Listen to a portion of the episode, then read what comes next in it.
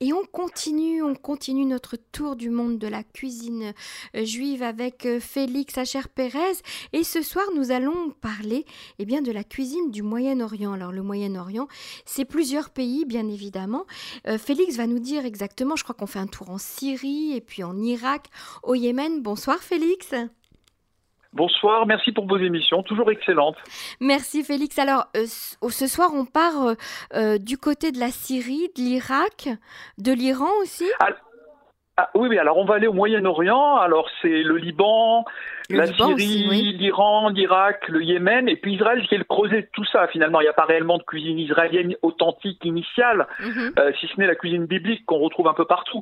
Mais euh, sinon, aujourd'hui, l'Israël, c'est le creuset de tout ça. Alors, euh, déjà quelques chiffres. Au départ, dans ces pays-là, il y a longtemps, avant 48, c'est-à-dire avant qu'on ait chassé les Juifs des pays arabes, il y avait en Irak à peu près 150 000 Juifs, en Iran 80 000, au Yémen 60 000, en Syrie et au Liban 30 000 chacun. Donc au total, il y avait plus de 350 000 juifs dans ces pays arabes. Mhm. D'accord? Sur le million qui a été chassé. Alors aujourd'hui en Israël, il y en a beaucoup plus à cause de, la démographie. Ces gens-là ont fait d'abord 80 ans qui sont passés quasiment, plus c'est des gens qui ont une grosse démographie. Donc aujourd'hui en Israël, il y a 1 200 000 personnes qui ont au moins un grand-parent de ces pays-là, d'accord 450 000 d'Irak, 400 000 du Yémen, donc c'est les grosses communautés en Israël, les Thémaniens et les Irakiens.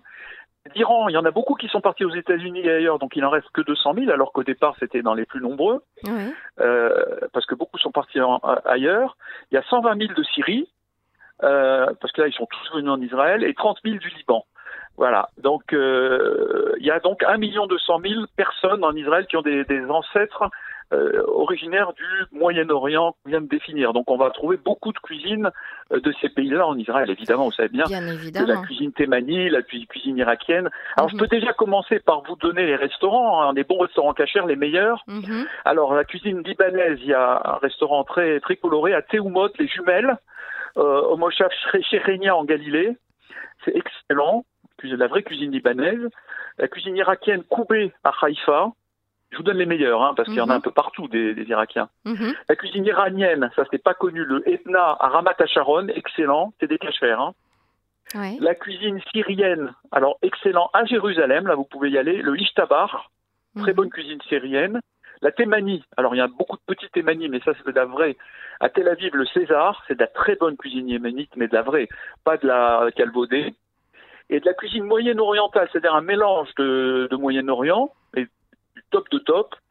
C'est le Azura. Il a deux succursales, une à Jérusalem, une à Tel Aviv. Mais c'est le top Moyen-Orient.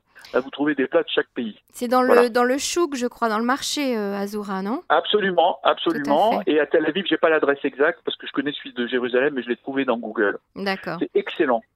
Alors.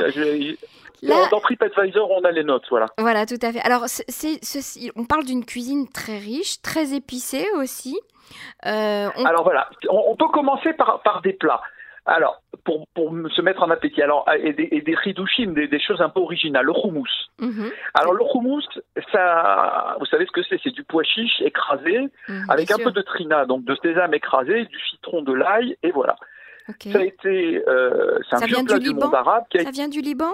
Non, c'est du monde arabe en général, et ça a été popularisé ces 50 dernières années seulement par le Liban et Israël, mais oh, c'est un vieux, vieux plat arabe.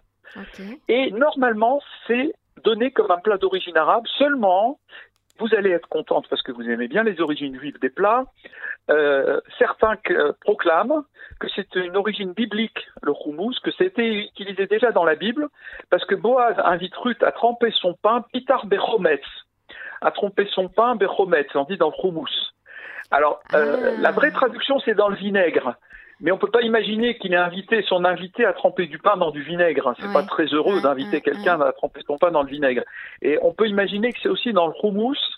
Voilà. Et par contre, il y a une autre origine, c'est rimas en arabe, qui veut dire pois chiche. Donc deux origines possibles, ça peut être la même, la même racine euh, sémantique de tout ça. Euh, c'est né au Caire au XIIIe siècle, la vraie origine, c'est né en Égypte au XIIIe siècle. Voilà, c'est là où on en a les premières traces, si ce n'est la trace biblique de, de Ruth et Boaz. Voilà. Très bien. Donc là, on va pas conclure. L'autre plat, c'est le falafel. Alors pareil, il y aurait une racine araméenne du mot falafel parce que la racine pilpel, piment, poivre, on voit pas trop le, rapport, hein, mhm. d'accord mhm. Par contre, le mot palpel en araméen, ça veut dire rond. Alors là, on voit le rapport, parce que palpel en araméen rond, on voit bien pour le falafel, c'est rond. Alors, au départ, le falafel, c'est farine de pois chiche, euh, farine de fèves mélangée. D'accord Vous avez mhm, fèves écrasées, pois chiches écrasés.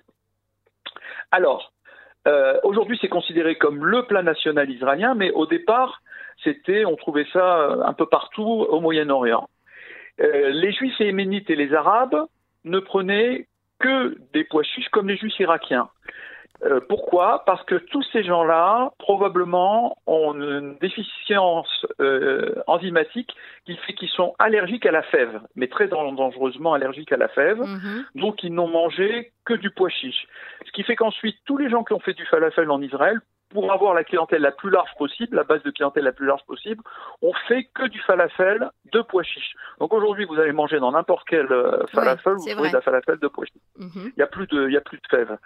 Euh, alors pourquoi le falafel a, pris autant? Et pour deux raisons. D'abord, c'est un plat végétarien, donc très à la mode aujourd'hui. Mhm. Et deuxièmement, c'est très riche en protéines, le pois chiche. Comme le houmous et le falafel sont des plats pour pauvres au départ, les pauvres, ils avaient leurs protéines avec le pois chiche de ces deux plats. Donc euh, voilà, c'est très intéressant ça. Hein. Bien sûr. Un plat pauvre, mais très riche en, protéines. Donc voilà les deux plats hummus falafel. Et le taboulé aussi vient du Liban, je crois. Mais le vrai taboulé n'est pas à base de couscous, ah il est à base d'herbes. Euh, ah, c'est un mélange. C'est un mhm. mélange de, gros, de gros couscous, de boulgour, ce qu'on appelle le boulgour, moitié, moitié d'herbe. Donc c'est un goût très, très herbeux, très herbeux. Alors, je vais vous faire un petit ridouche sur le caviar d'aubergine. Alors, le caviar d'aubergine, vous m'avez, vous vouliez parler une fois de baba ganouche. Et je vous avais dit, le baba ganouche, on va en parler au Moyen-Orient.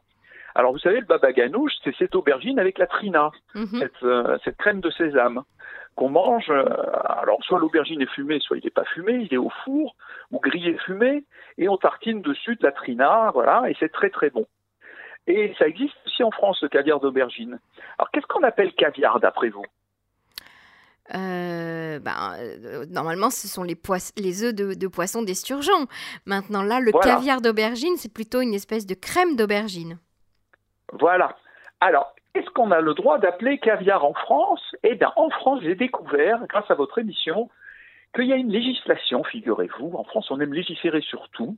Et on n'a pas le droit d'appeler caviar tout ce qu'on veut. On a le droit d'appeler caviar que le caviar d'esturgeon. Sauf une exception Laquelle? Le caviar d'aubergine. Le caviar d'aubergine. Voilà, j'ai découvert ça. Les Français adorent légiférer. Eh ben, ils ont fait une exception, je ne sais pas pourquoi, pour le caviar d'aubergine. On a le droit d'appeler caviar d'aubergine. Voilà. Très amusant. Et ça vient d'où alors le caviar d'aubergine? C'est du Liban? Ah, le caviar d'aubergine, c'est libanais, ça. Oui, le baba ganouche, euh, c'est vraiment euh, d'origine libanaise.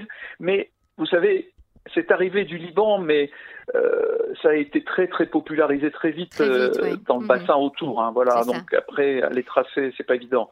Alors quand on va du côté de la Syrie maintenant et, de l'Irak, alors est-ce qu'on mange vraiment différemment euh, alors, voilà. Alors, on peut commencer par la Syrie, effectivement. La, alors, on va voir un plat typique. Alors, la Syrie, ils ont un plat typique qui est le moujadra. Moujadra, c'est du riz avec des lentilles. Alors, mhm. pareil, les lentilles sont très riches en protéines, donc un plat de pauvre. Euh, des oignons frits, frits, frits, noircis à fond dans, la friture, mhm. du yogourt, des concombres tranchés. Donc vous voyez, c'est un plat mélangé comme ça, c'est délicieux, euh, très riche en protéines et très bon. Euh, c'est un plat typique de Syrie. On le trouve en Israël assez souvent d'ailleurs, hein, ça c'est servi ah avec, euh, comme accompagnement. Tous ces plats, voilà. Alors en Irak, vous m'avez pas parlé d'Irak. Alors en Irak, euh, ils ont un mélange de 16 épices qui est très connu, le baharat. Moi, je suis pas fanat de ça. J'en ai acheté une fois. Je... Le baharat, ça c'est vous connaissez? Oui, c'est un. Mais il y a beaucoup de poivre dedans, de poivre blanc, je crois, non? Alors c'est 16 épices. Non, non, non. C'est le cardamone.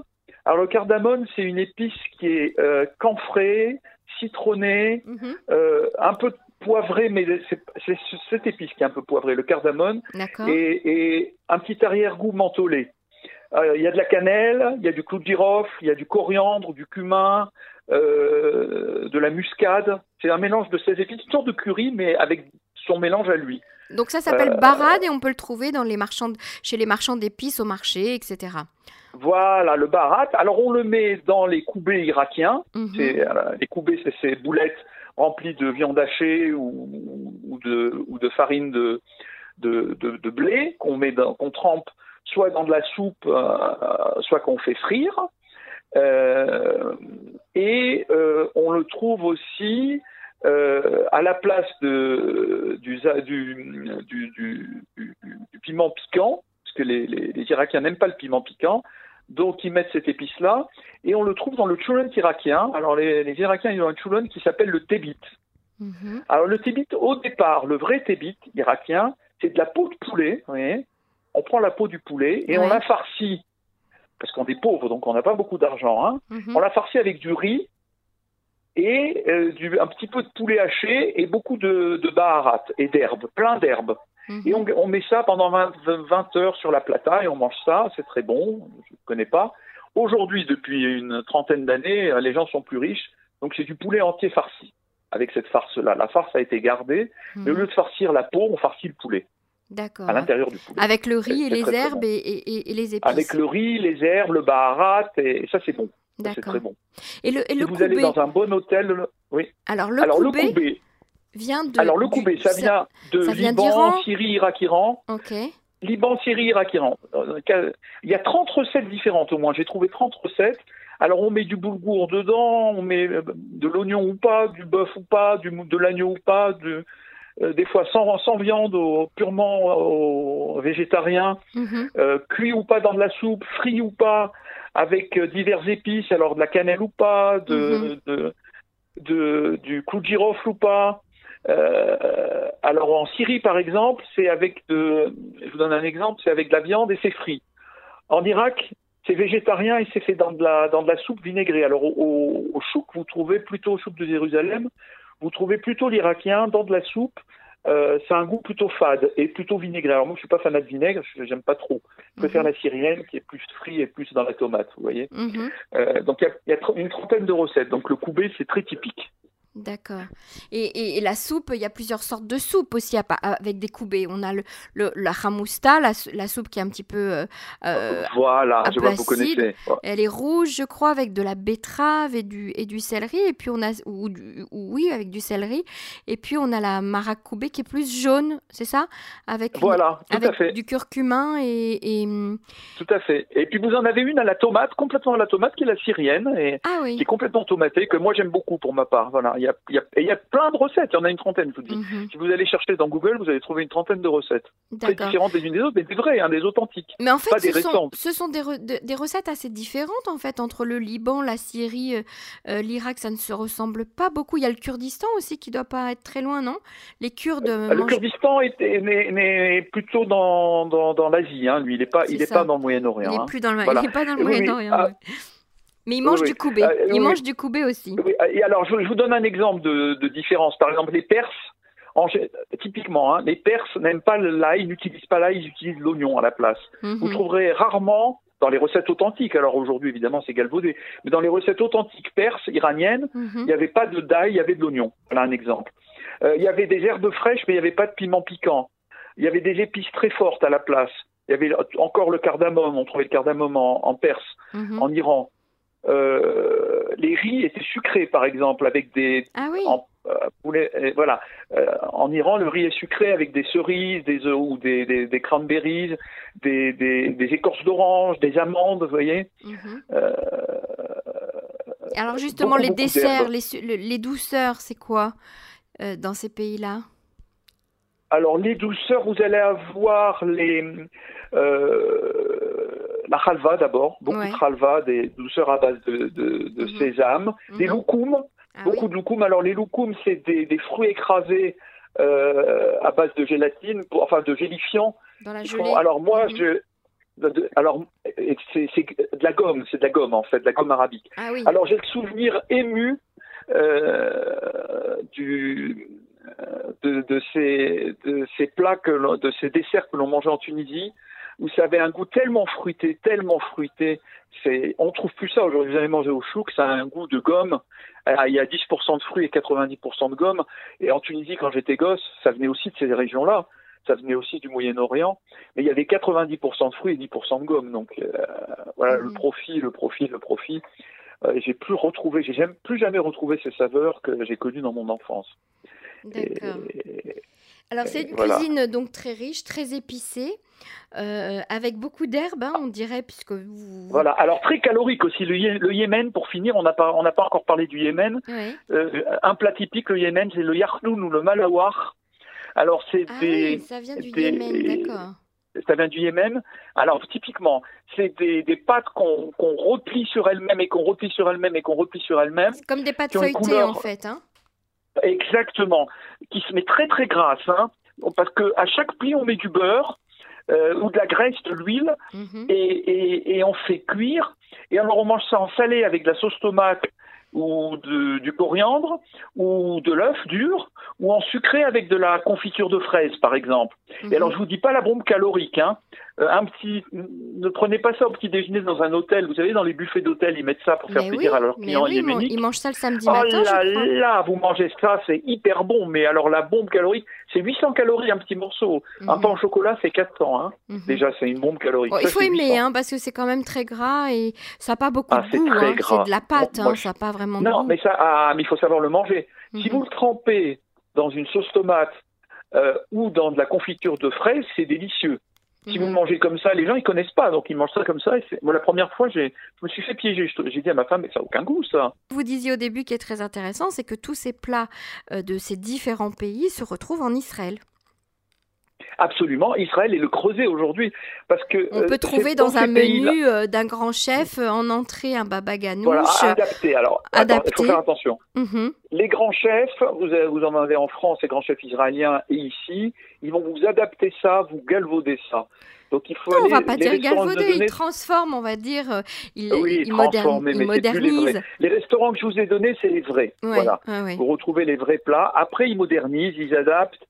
Mais bon, moi j'appelle ça galvaudé. Après, on peut débattre. Hein. Voilà, qu'est-ce que c'est qu'un vrai plat initial Voilà, on peut mhm. débattre à l'envie. Je veux pas me lancer là-dedans. C'est une guerre de religion après. Hein. Je, ne le ferai pas avec vous. La guerre de cuisine. Je suis sûr de perdre, hein, Emmanuel. La guerre des couteaux des chefs. Très bien. Mais en tout cas, merci beaucoup. Vous nous avez fait encore euh, rêver sur euh, les saveurs euh, et les goûts de ces différents plats. Ah, c'est délicieux. Écoutez, et de ces différents pays. difficile de cuisiner ça, mais il faut les, les manger dans, dans les restaurants. Dans les vrais restaurants.